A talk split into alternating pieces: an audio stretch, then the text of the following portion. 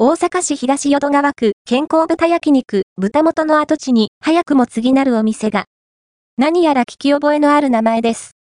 阪急淡路駅東口徒歩1分の距離、東淡路商店街を入り、すぐの場所にあった健康豚焼肉、豚元は閉店。大阪市東淀川区、阪急淡路駅地下の健康豚焼肉、豚元が閉店へ。ですが、早くも次なるお店の看板が掲げられていましたよ。居酒屋前源北陸地酒、季節料理とあります。以前、上新庄駅中に食堂前源がありました。そちらも、北陸の地酒と魚を楽しめるお店でしたね。良縁な物件が見つかり次第、営業再開との案内がありましたが、しばらくは休業しておりました。大阪市東淀川区神田カレーグランプリ優勝殿堂入りを果たした日野屋カレーが移転していました。